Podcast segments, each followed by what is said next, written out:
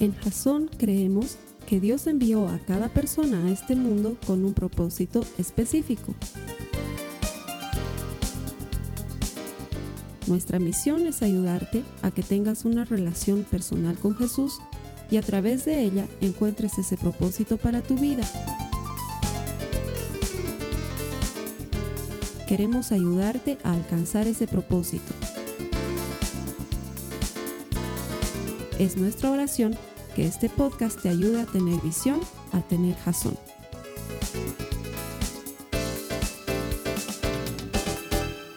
Gracias por conectarte, bienvenido a Jazón. Todas las semanas te doy la bienvenida porque de veras nos alegramos que te conectes. Hacemos un esfuerzo porque de veras lo es para que tú desarrolles una relación personal con Jesucristo porque estamos convencidos de que todo el que encuentra a Dios encuentra vida.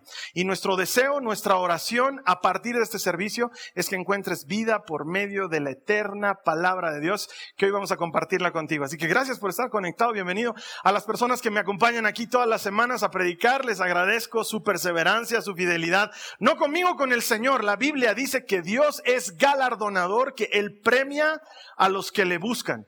Y ese eres tú, esa eres tú, si no, no estarías aquí, estarías comiendo salteñas o haciendo alguna otra actividad interesante también, domingo. Pero has decidido honrar a Dios y cuando lo pones a Él primero, todas las cosas se ordenan debajo de Él.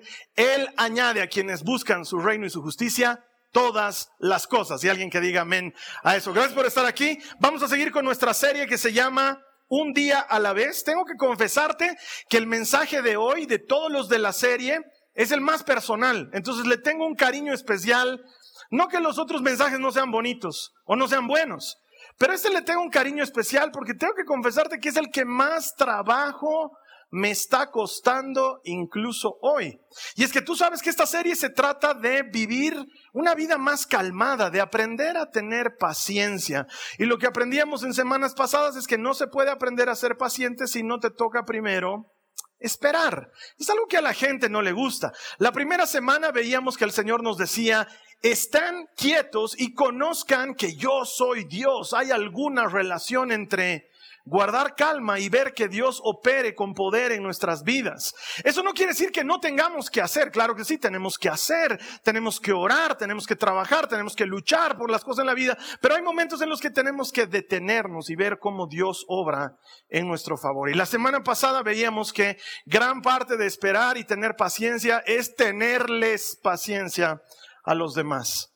Tenerles paciencia a los tuyos, tener paciencia con tu familia, tener paciencia con la gente que trabajas, tener paciencia con la gente con la que sirves en la iglesia, porque la gente no da fruto de inmediato. Les toma tiempo dar fruto.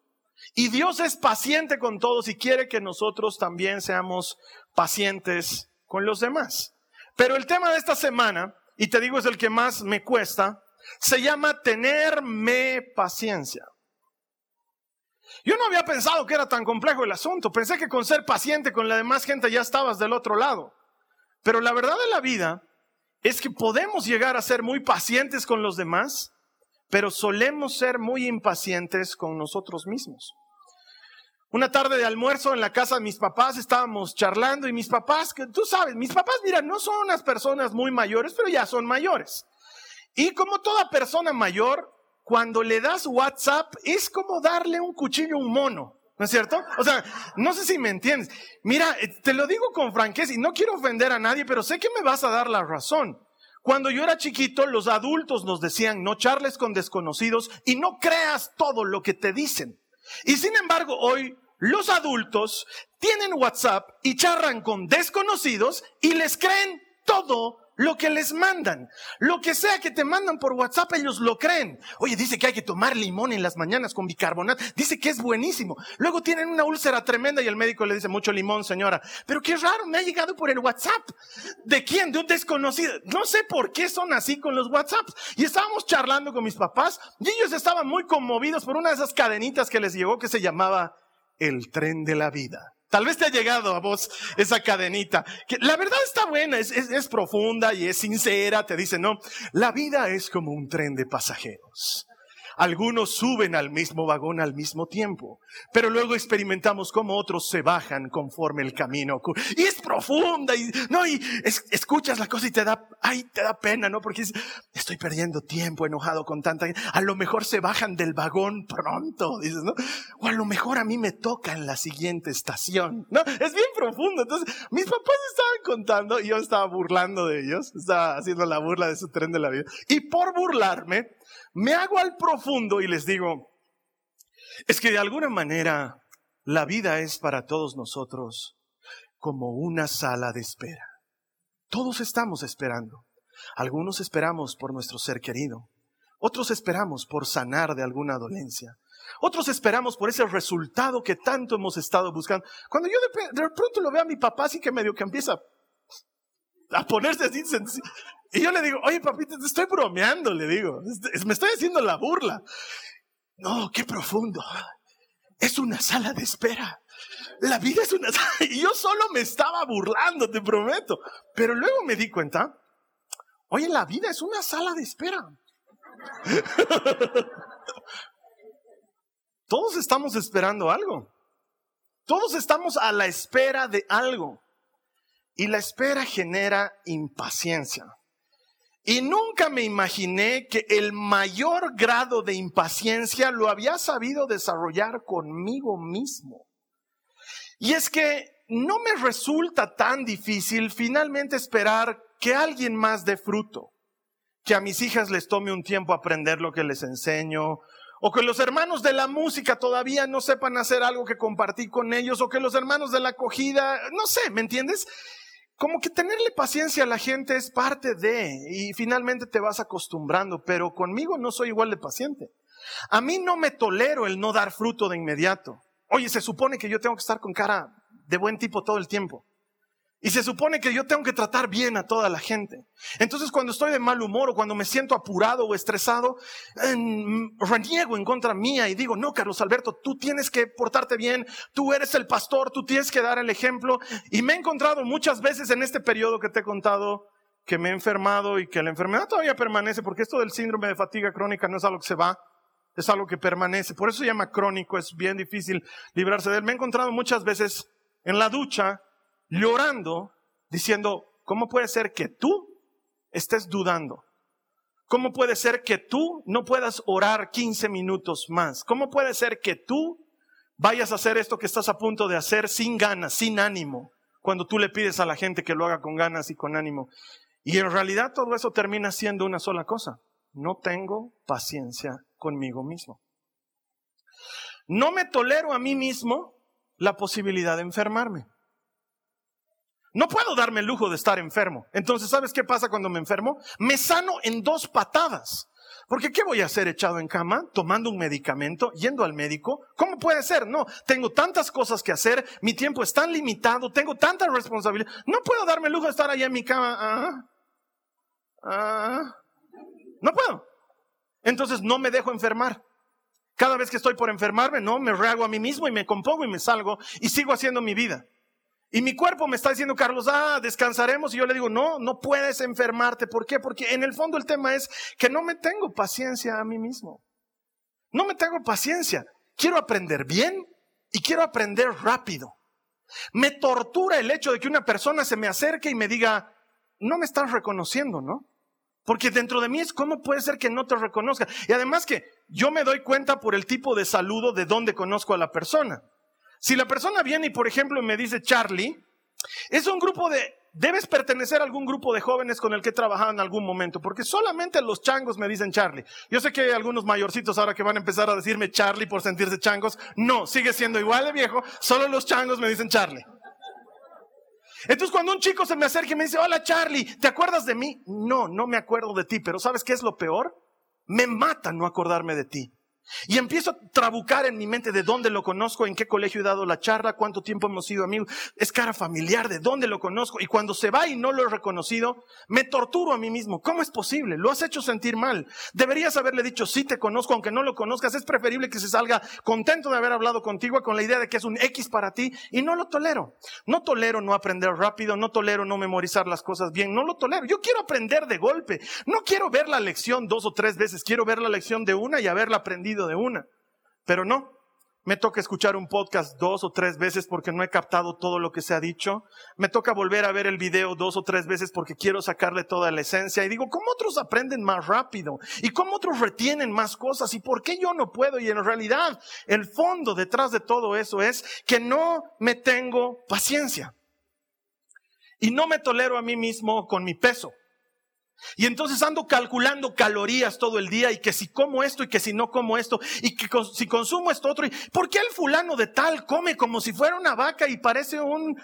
En serio, parece una bombilla. En, en, Bolivia una bombilla es una pajilla, un sorbete, esas cosas que ya no tenemos que usar por el medio ambiente.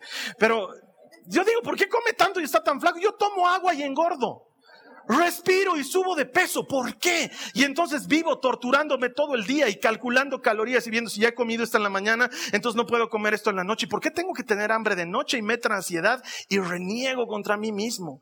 Y en castigo me voy a dormir con hambre. ¿En castigo a quién? ¿En castigo a quién? Si mi esposa estuviera pasando por lo mismo, yo le diría, no seas así, no seas tan dura contigo. Pero conmigo soy estricto, soy muy duro, no me tengo paciencia y me he puesto la vara muy alto. No me puedo dar el lujo de descansar. ¿Cómo puedo estar perdiendo mi tiempo? Ya he perdido el tiempo demasiados años en mi vida. ¿Cómo puedo estar perdiendo el tiempo otra vez? Entonces mi terapeuta me dice, Carlos Alberto, ¿tú descansas? Y yo le digo, obvio, todo el mundo descansa. No, pero ¿cómo descansas? ¿Qué haces para descansar? Y yo le digo, leo, estudio podcasts, me gusta. ¿Estudias mientras descansas? Es un gran descanso, porque estoy ganando tiempo, o sea, estoy echado, pero estoy escuchando un podcast. Y entonces ahí mi terapeuta me abre los ojos algo que nunca me había dado cuenta. Me dice, lo que pasa es que tú sientes que tienes que pagar una deuda contigo mismo y todos los días vives haciendo algo por pagar esa deuda y nunca logras cubrir el monto. Y te exiges y te exiges y te exiges. Y la razón por la que estás enfermo ahora, Carlos Alberto, es porque tu cuerpo dijo, me vale. No quieres, yo solito paro. No, no está bien que te sientas mal de no de descansar, Carlos Alberto. Deberías sentirte bien de descansar. Pero no, llenas tu mente y tu cabeza de actividades y lo único que haces es agotarte hasta el punto de enfermarte. No tengo paciencia conmigo mismo. Y me da bronca. Quiero estar sano al día siguiente. Ya son meses que estoy y me levanto y ay, es otra vez y reniego. Y mi terapeuta me dice, tente paciencia, te vas a sanar, va a pasar. Pero tienes que aprender a tener paciencia. Entonces voy y busco en la Biblia. Algún antecedente debe haber. E increíblemente lo encuentro. No había sido el único burro que quiere que las cosas pasen de inmediato. Sino que Dios, mira, o tú te detienes o Él va a hacer algo para que te detengas. Yo te estoy contando todo esto y te digo que de todos los mensajes de esta serie, este es el más personal porque a mí me ha tocado estar enfermo para aprender esto que estoy enseñando hoy día. Pero mi deseo, mi oración está en que, por favor Dios, que los que me estén escuchando no tengan que enfermarse para aprenderlo. O no tengas que vivir dos o tres meses o un año sin trabajo para aprenderlo. O no tengas que sufrir una separación de tu pareja prolongada para aprenderlo o no tengas que vivir algo radical para aprender a estar quieto y dejar que Dios haga. Si eres lo suficientemente sabio e inteligente, vas a tomar la enseñanza de hoy como propia y vas a aprender a tenerte paciencia. De hecho, se llama así el mensaje, tenerme paciencia. Y mira lo que dice la Biblia en Éxodo 23, los versos 29 al 30. Resulta ser que Israel estaba a punto de entrar en la tierra prometida, en Caná. Y Dios le hace una promesa maravillosa, le dice, es una tierra bendita de la que fluye leche y miel, vas a vivir próspero y vas a crecer y vas a dar fruto en esa tierra. Voy a vencer a todos tus enemigos y los voy a quitar de delante tuyo, pero, y ahí entra este versículo, dice, pero no los expulsaré a todos en un solo año Porque la tierra quedaría desierta y los animales salvajes se multiplicarían. Y sería una amenaza para ti. Ayúdame a leer la siguiente parte. Dice, los expulsaré poco a poco. Creo que no me han escuchado. Ayúdame a leer la siguiente parte, por favor. Los expulsaré poco a poco, hasta que tu, población aumente lo suficiente para tomar posesión de la tierra. Dios le está diciendo a Israel, si te doy esto que tú necesitas ahorita, en lugar de hacerte bien, te va a hacer mal. Si te entrego esto que es bueno para ti, porque no es que sea malo, es algo bueno para ti, pero te lo entrego de golpe, en lugar de bendecirte, te va a perjudicar. Por eso te lo voy a entregar poco a poco. Estamos familiarizados con el hecho de que a Israel le tomó 40 años estar en el desierto entre Egipto y la tierra prometida.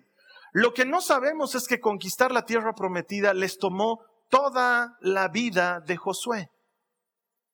Les tomó años de años, de años, de años conquistar esa tierra, porque Dios les había dicho, te la voy a entregar no de golpe, te la voy a entregar poco a poco, conforme tú estés listo para administrarla. Mientras no estés listo, no te lo daré todavía. ¿Por qué mi negocio no crece de una vez, Señor? Yo ya quiero ser próspero y quiero como, como otros de mi promoción, tener auto y ser gerente y aparecer en las revistas y Dios dice, lo lograrás en algún momento. Por ahora, paga tus cuentas. Por ahora, que no falte pan en tu mesa, ¿te parece? Pero Señor, yo no solo quiero pan, yo quiero mantequilla y queso y mermelada y quiero dulce de leche y si podemos desayunar con quesadillas, Padre, por favor, en el nombre de Jesús. Y Él dice, las quesadillas llegarán poco a poco. No te las daré de golpe. Si te lo doy de golpe, no te será de bendición. Y yo quiero que esto que te voy a dar sea bueno para ti. No te lo voy a dar de golpe. Pero yo quiero que sea rápido. Porque yo soy impaciente. Yo quiero que mi carácter ya cambie. Quiero ser sonriente y gentil y amable con todos. No quiero tener que mirar que el hermano viene y empezar a orar y decir, Padre, Padre, dame corazón de pastor, dame corazón. No, no me has dado, no me Ya ni modo, con lo que salga. No, aleluya. Quiero que ores por mí, Carlos Alberto. En el nombre de Jesús, Padre, obra en su vida. Amén. Yo quiero ya, quiero sentirlo, quiero estar bien, quiero, quiero mirar a toda la gente con cara de ovejitas hermosas, no con cara de corderos para el sacrificio. Ya, quiero, ya. Y no pasa. Yo, ya quiero las cosas de inmediato y el Señor dice, van a suceder poco a poco. Yo ya quiero tener la capacidad. Quiero estar lúcido y poder dar 25 charlas en una semana y sentirme como un jovencito. Y no, no funciona de esa manera y no me estoy haciendo más joven mientras predico. Y el Señor te dice, tranquilo, poco a poco. Y me hace recuerdo a mis guaguas. A la Nicole desde chiquita le estoy enseñando a tocar guitarra. Y ella es muy perfeccionista, es algo en lo que tenemos que trabajar. Empieza a tocar la guitarra, yo le indico cómo tiene que hacer y no le sale, sus deditos son chiquitos, no tienen la suficiente fuerza y, y pisar las cuerdas duele y entonces ella se enoja y rasga con fuerza y dice, Nicole tonta, Nicole tonta. Y yo le digo, no eres tonta, no hables así. Y me enojo con ella. Y le digo, no quiero volver a escuchar que digas que eres tonta. Nicole, estás aprendiendo. Te va a tomar tiempo. Los dedos tienen que sacar callos. Eso no sucede de la noche a la mañana. Toca mis dedos, le digo. Y ella toca y me dice, es duro. Son años de tocar guitarra que me han sacado callos. Al principio duele. A veces te sale sangre. Y eso no significa que seas tonta. Significa que estás aprendiendo. Volvé mañana. Intentalo de nuevo. ¿Sabes qué, Nicole? Algún día vas a ser una gran guitarrista. Hoy día no. Hoy día estás aprendiendo a tocar guitarra. Y el Padre te dice exactamente lo mismo. Es que, Señor, ya no quiero hablar palabrotas. Sí, va a suceder. Es que, Señor, ya no quiero ser como soy, tratar mal a mis hijos. Sí, va a ocurrir. Señor, quiero tenerle más paciencia a mi marido. Sí, va a ocurrir. Poco a poco. Primero tente paciencia a ti. Primero aprende a lidiar contigo. Y lo otro va a ocurrir eventualmente. Y Dios es paciente como un padre es paciente con sus hijos que los entrena para hacer las cosas una y otra vez. Pero la Nicole quiere ya. Ella quiere ser guitarrista ya. Ella me dice papá ¿cuándo ya voy a tocar en el ministerio de música? yo le digo cuando toques guitarra. Y me dice pero ya toco. No hijita todavía no tocas. Ah Nicole tonta no eres tonta. Estás aprendiendo y aprender toma tiempo. Ten paciencia. Ten paciencia contigo mismo. No lo vas a lograr de la noche a la mañana. Pero si Dios te está esperando, ¿por qué no te puedes esperar tú también? A ti. Después de todo, ¿quién te puso la vara alta? Porque al final del día, termino siendo yo mismo el que me he puesto grande la expectativa. Termina el mensaje y la gente se me acerca y me dice, Carlos Alberto, gracias, qué linda palabra. Y en mi mente está, hermano, gracias, pero yo sé que no lo he hecho bien. Y toda la semana estoy, ¿cómo hago para predicar mejor el siguiente domingo? ¿Cómo hago para dar un mejor mensaje? ¿Cómo hago para, cómo hago para enganchar a la gente? ¿Cómo hago para transmitirlo bien? Tonto, Carlos Alberto, tonto, Carlos Alberto. Y el Señor viene y te dice, no eres tonto, estás aprendiendo. Pero Señor, yo ya soy predicador hace tantos años, ya debería ser buenazo. Va a llegar. Algún día va a llegar. Mientras tanto, sé paciente contigo mismo. Aprende a esperar un poco por ti. Entonces me viene a la memoria esta historia de Pedro. ¿La has de escuchar alguna vez? Jesús está lavando los pies en la última cena. En esa época, el que lava los pies es el esclavo y el que se deja lavar los pies es el maestro, es el dueño. Y Jesús se ata una toalla y consigue agua y una palangana y empieza a lavarles los pies a los discípulos. Y cuando llega donde Pedro, le dice, Pedro, ahora te tocó a ti. Y Pedro le dice, jamás me vas a lavar los pies. Nunca en la vida me vas a lavar los pies. Y Jesús le dice, Pedro, mira, si no te lavo los pies, no vas a poder pertenecer a un club exclusivo que estoy creando en cuyo, en, cuyos miembros han pasado por la ceremonia poderosa de iniciación de lavado de pies. Si tú no pasas, no puedes ser del club. Y Pedro le dice, Señor, ¿cómo es O sea, para ser del club me tienes que lavar los pies. Sí, Pedro. Entonces lavame entero, le dice. Lavame entero, mis axilas, mi cabeza, por favor. Y Jesús le dice, no, no, no.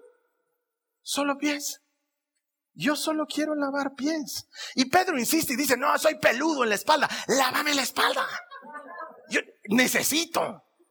No sé si esto incluye depilado. Porque, y Jesús, no. Jesús dice, solo, solo pies, Pedro. Mira cómo lo registra la Biblia, porque es poderoso lo que dice Juan 13, los versos 7 y 10. El verso 7, quiero que me ayudes a leerlo, por favor. Mira qué dice el verso 7. Dice, Jesús contestó, Ahora no entiendes lo que hago, pero algún día lo entenderás.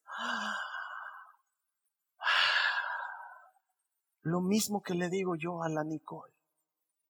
Y sigue diciendo Jesús, una persona que se ha bañado bien no necesita lavarse más que los pies para estar completamente limpia.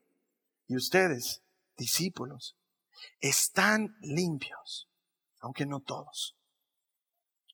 Mientras Pedro insiste en cambiar esto en mí, Señor, cambiar esto otro en mí, ya quiero cambiar esto, Jesús le dice, no, Pedro, por ahora solo quiero pies. Pero Señor, estoy transpirado, huelo mal de otros. No, no, no, Pedro, solo pies por ahora. No soy el único que no tiene paciencia consigo mismo. Y no soy el único al que Jesús le dice, eh, no quiero trabajar eso todavía. Si tú supieras la cantidad de hermanos que se me acercan a charlar y me dicen, no puedo, Carlos Alberto, he vuelto a caer en el mismo problema. Y le he pedido al Señor mil veces que lo quite de mí y no sigue ahí el problema. Y a lo mejor es el Señor diciéndote, mira, no vamos a avanzar a ese hasta que logremos pies primero. Pies, Pedrito, cambiaremos eso primero. Pero Señor, yo quiero dejar el trago, lo vas a dejar algún día. Ahorita pies primero. Pero Señor, ya no quiero ser contestón con mi papá, ya no quiero faltarle respeto. Pies primero. Porque también sé que te debe pasar esto. Si eres la persona, y estoy seguro que lo eres, a quien alguna vez alguien le ha dicho, ya puedes cambiar, Ya puedes cambiar. Tantas veces te tenemos que decir. Estoy seguro que si eres ese tipo de persona, en ese momento de soledad te has recriminado a ti mismo y has dicho, ¿por qué no puedo cambiar? ¿Por qué no puedo? ¿Cuántas veces me tiene que decir mi esposa que no haga esto que la lastima? ¿Cuántas veces me tienen que decir mis hijos que no haga esto? ¿Cuántas veces me lo tienen que decir? Si eres ese tipo de persona, has debido llorar en algún momento orando y diciéndole al Señor, Señor, cambiame por favor de una vez. Y hay el hermano que viene y me dice, Carlos Alberto, pero la palabra de Dios dice que si de modo, de que si ustedes están en Cristo, son una nueva criatura, las cosas viejas pasaron, todas son hechas nuevas. ¿Por qué yo no soy nuevo ya? Porque lo que se hace nuevo ya es tu espíritu. Pero tu carne toma tiempo. Entonces le digo a este hermano, ¿cuántos años tienes que eres así? Oh, yo tengo 35 años de más. Hace 35 años que eres esto. Va a tomar tiempo. La buena noticia es que el que comenzó la buena obra en ti, la perfeccionará hasta el día de Jesucristo. Tú ten paciencia. Pies, Pedro. Pies, Pedro. Déjame que te lave los pies. Pero Señor, yo quise, sí, ahorita no lo entiendes, pero va a llegar un momento en que lo vas a entender. Ahora, por favor, déjame lavarte los pies. Y es que como niños pequeños, seguimos queriendo las cosas ya. No sé si alguna vez te has fijado, cuando termina la reunión, termina el servicio, una infinidad de niños invaden el escenario. Y vienen y me dicen, pastor, ¿puedo tocar la batería? Ahora, yo he crecido en una congregación en la que no podíamos acercarnos a los instrumentos musicales, mucho menos los niños. Es más, nuestro líder, medio en broma, medio en serio, se había inventado frases como quema, muerde, hace chuchu. Entonces los chicos no se acercaban al teclado, no, porque cuidábamos los instrumentos. Pero de alguna manera alejabas también a los niños de eso. Entonces yo les dejo. ¿Puedo tocar la batería, pastor? Puedes. Y van y pum, pum. Y sus papás están sufriendo ahí y los de la música, no sé, los de la música están sufriendo. Y me miran así con cara de diles algo y yo estoy sordo. Pum, pum. Están haciendo una bulla enorme. Y viene la María Joaquina. ¿Quieres ver cómo se toca? Agarran las baquetas. Pum, pa, pum, pum, pa, pum, pa, pum, pum, pa. ¡Wow! Le dicen los otros y bota las baquetas. Y se va a jugar con el iPad. Yo le digo, María Joaquina, me recoges las, baquetas y te vuelves a poner a tocar. Pero ya he tocado, quiero que toques un minuto entero. Es que me canso. Quiero que aguantes un minuto entero. Pero ya soy experta. El experto toca largo. El experto aguanta. Y es que como niños queremos las cosas ya y pensamos que ya es tema superado. Y no. El padre va a querer tenerte ahí en la congeladora un tiempo hasta que madure, cuaje y esté listo para que te lo comas. Entonces te va a tener ahí. Porque a veces lavar los pies toma mucho tiempo. A veces lavar los pies no es cuestión de agua y jabón y siguiente. Y alguna vez hemos hecho lavatorio de pies aquí en Jazón. Es una experiencia bien poderosa tanto para el que lava como para el que deja que le laven los pies. Y toma tiempo. No es inmediato. No es como agua, ya, siguiente. El Señor se va a tomar su tiempo contigo. ¿Qué tal si tú te permites a ti mismo el que Él se tome su tiempo? Y te tienes paciencia. Y aguantas un poquito más. Y aprendes a quererte y a tenerle la misma paciencia que le tendrías a tus hijos, pero a tu ti mismo, no sé cómo se dice, a tu ser. Y aguantar ahí un momento. Que no eres experto por hacer pum pa, pum pum pum pa. Que vas a necesitar unas cuantas lecciones más para lograrlo. Y que es perfectamente normal. Eres humano. Los humanos se cansan, los humanos se enferman, toma tiempo, pero bueno es el Señor que completa la obra en los que en Él creen. Ten paciencia. Y entonces me he dado cuenta que he estado corriendo yo solito, nadie me pidió que lo hiciera, nadie me puso una meta, yo solito corriendo detrás del viento. Nunca lo iba a alcanzar, nunca. Y entonces mi, mi, terapeuta viene y me dice lo que te conté unas semanas atrás y me dice, Carlos Alberto, ¿para qué quieres estar sano? Y no sé qué responderle ese rato. Y le digo, la verdad, no sé qué responderte. No sé para qué quiero estar sano. Mi primera respuesta sería que me iría a trabajar, pero no creo que para eso necesite estar sano. Y me manda de tarea y me dice, tarea, toda la semana anda a pensar para qué quieres estar sano. Y entonces me encuentro con esto que dice el Señor en la Biblia, Mateo 6, 27. Dice, ¿acaso con todas sus preocupaciones pueden añadir un solo momento a su vida? ¿Hay algo que tú y yo podamos hacer para vivir un poquito más? Nada. Nada. No tengo nada en contra de los veganos, pero si te tienes que morir, mañana te vas a morir. Sin carne, con tus arterias destapadísimas. Te vas a morir. Es que es la verdad. Es que es la verdad. Este, el Michael Jackson Quería vivir hasta los no sé cuántos años y se ha muerto a los 52, creo. Es que no hay nada que podamos hacer para extender la vida. Entonces, ¿para qué quieres estar vivo, Carlos Alberto? Entonces, ah, el Señor me muestra claramente. ¿Sabes para qué quiero estar vivo? Quiero estar vivo para conocerle más y amarle más. Porque sé que para eso he venido a este mundo. Pero ¿sabes también para qué quiero estar vivo? Me lo decía una hermana hace un par de semanas atrás. En la iglesia pueden poner otro pastor, pero en tu casa no pueden poner otro papá, otro esposo. No pueden ponerlo. Entonces, ¿sabes para qué quiero estar vivo? Si te acuerdas de la prédica hace dos semanas. Quiero estar vivo para salir al jardín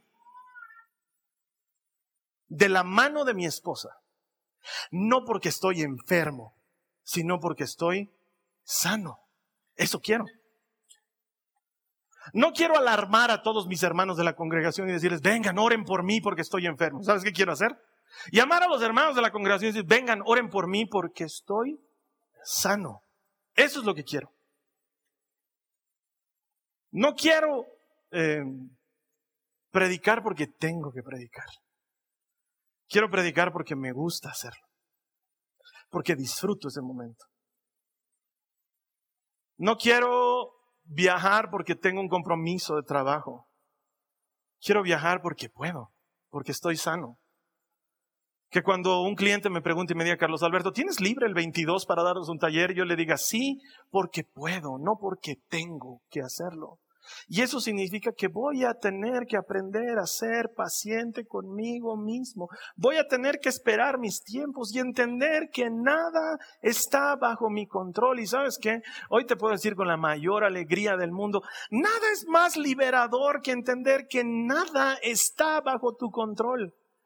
El día que lo entiendes y lo aceptas, descansas de verdad, porque qué fatiga es querer estar en control de las cosas. Estar en control te obliga a viajar pesado.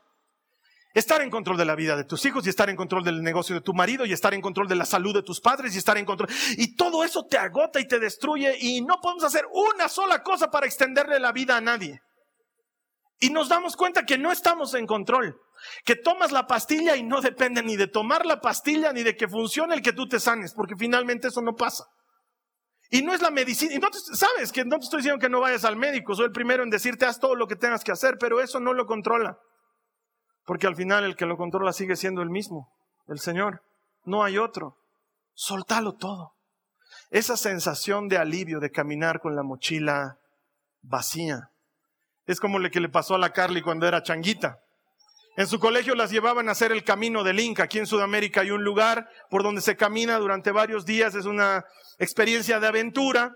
Y a la Carly y a su colegio las mandaron al camino del Inca y su mamá como buena mamá agarra y dice, no, le va a hacer, le va a dar hambre a mi hijita, entonces llena la mochila, lata de leche condensada, lata de atún, lata de sardinas, lata de choclos, lata de arvejas, todo lleno de latas. Entonces la pobre Carly iba todo el camino del Inca cargando con su pecado, ¿no? O sea, era realmente poderoso lo que estaba llevando. Y entonces llega un momento en el que, ¡pum!, dice, no, esto no lo tolero más. Porque además lo odió el camino del Inca, los maldijo a los incas con toda maldición espiritual en los campos celestiales. O sea, de veras, incas malditos, qué camino más horrible, no sé qué. Al final dijo, no, yo no, abrió su mochila y empezó a botar las latas. Ay, hermano, la ecología. En esa época valía mango, la ecología botó todas las latas, mochila vacía y empezó a caminar tranquila. Conocedora de la sensación de alivio que produce el viajar sin carga. Al año siguiente le dice a su hermana, mi cuñada, es grave, no vayas con latas, es pesadísimo, no sé qué, pero su hermana más viva que todos le da la mochila a su chico. Y entonces ella viaja libre y el chico viaja con la mochila. Ay, hermanos, no les puedo decir pues la sensación de alivio que produce que otro cargue tu mochila. Entonces, ¿por qué no hacemos eso? No es que yo quiero cargar la mochila, Carlos Alberto. Todo el mundo carga su mochila. ¿Por qué yo no puedo? ¿Sabes por qué? Porque eres humano. Y te cansas. Te cansas de lidiar con las finanzas. Te cansas de lidiar con el carácter de los demás. Te cansas. Y eso no te hace mala persona. Te hace humano. Ten paciencia contigo mismo. Pero Carlos Alberto, es que temo que si hago eso voy a soltar la pita y me voy a disparar y voy a... No, porque poderoso es Dios para mantenerte a su lado. Tú solamente aprende a estar quieto y a esperar en Él y tenerte paciencia. Él sigue diciendo, como le dijo a Pedro, pies Pedro, hoy solo quiero lavar pies. ¿Puedes con eso? Y sabemos dónde terminó Pedro. Hoy el mensaje es para ti el mismo que para Pedro. Él te viene a decir hoy, ¿puedes esperar a que trabaje con el resto? Hoy solo quiero pies, Pedro. Ten paciencia. Ten paciencia contigo mismo. Vamos a cerrar nuestros ojos y vamos a orar. Si algo que he aprendido en estos meses de síndrome de fatiga crónica, es que la palabra de Dios se cumple cada día. Cada que despierto tengo fuerzas para ese día. No sé si para mañana. Sé que para ese día tengo. Es como el maná. Sales de tu carpa y allá afuera hay maná para que comas. Y va a aguantar para todo el día. ¿Habrá maná mañana? No sé, no tengo idea. Pero el Señor dice, para hoy hay, recoge lo de hoy. Para hoy hay gracia, para hoy hay perdón, para hoy hay salvación, para hoy hay misericordia, para hoy ¿Qué tal si sales de tu carpa y tomas una porción de maná y te sirves lo que Dios tiene para hoy? Y déjale a Él que se preocupe de mañana, que finalmente eso es algo en lo que solamente Él es especialista. Ten paciencia contigo. Cierra tus ojos y si tú eres ese tipo de persona como yo que ha estado poniéndose la vara muy alto, que ha estado sobreexigiéndose, yo te voy a pedir que ores. No sé, a lo mejor hoy he predicado solamente para mí y para nadie más. O a lo mejor alguien más lo necesitaba aquí en la iglesia, alguien que esté conectado. Si ese es tu caso, te voy a pedir que por favor ores conmigo en voz alta esta oración y que le digas a Jesús, Señor Jesús, te pido perdón por no haber tenido suficiente paciencia conmigo mismo. Me he puesto la vara muy alta. Me he exigido, me he torturado, me he culpado por muchas cosas, todas las cuales tú me las has perdonado, de todas las cuales tú me has hecho libre. Hoy, Señor, escojo, elijo tenerme paciencia, ser paciente conmigo mismo, saberme esperar. Señor Jesús, dame las fuerzas para hacerlo. Dame el coraje para hacerlo. Ayúdame a entender mis limitaciones, a aceptarlas y a vivir con ellas. Que algún día tú las perfeccionarás. Lo sé. Hoy me perdono por haberme fallado. Hago un nuevo pacto de tenerme paciencia y aprenderme a esperar hasta que tú obres en mí. Nada que yo haga va a cambiar esto. excepto creer y confiar en ti. Hoy te escojo una vez más en el nombre de Jesús. Amén. Si tú has hecho esta oración, el Señor la toma en serio. Él es paciente, dice la Biblia. Él te espera con paciencia. Espérate tú con la misma paciencia y deja que Él obre, que Él cumplirá su promesa y lo hará. Lo hemos leído varias veces hoy en la palabra. Él te mostrará su tiempo que valió la pena. Entonces estoy seguro que valió la pena. Dale la oportunidad a Dios de que haga lo que te prometió. La siguiente semana vamos a cerrar esta serie con otro mensaje poderoso desde la palabra de Dios. Yo te invito a que me ayudes a compartir esto con alguien más. Lo tenemos en video, lo tenemos en podcast, lo tenemos escrito, todo está ahí en internet. Dale una manito a alguien. ¿Quién sabe cuántas personas están necesitando escuchar este mensaje de esperanza por medio del cual el Señor puede hacer mucho en sus vidas? Luego, todas esas personas que reciban este mensaje esperanzador y cambiador de vidas, nos vamos a encontrar en algún momento, en esa cena maravillosa a la que Jesús Jesús te invita y nos invita a nosotros. Y ahí vamos a festejar que todo el que encuentra a Dios encuentra vida. Te espero aquí la siguiente semana. Que el Señor te bendiga. Esta ha sido una producción de Jason Cristianos con propósito. Para mayor información sobre nuestra iglesia o sobre el propósito de Dios para tu vida, visita nuestro sitio web www.jason.info. Allí encontrarás muchos recursos para animarte en tu relación con Dios, enseñanzas, nuestro blog, prédicas y mucho más. Te lo deletreamos www.jazon.info. También puedes visitarnos en nuestro sitio en Facebook www.facebook.com barra Que Dios te bendiga abundantemente. Muchas gracias.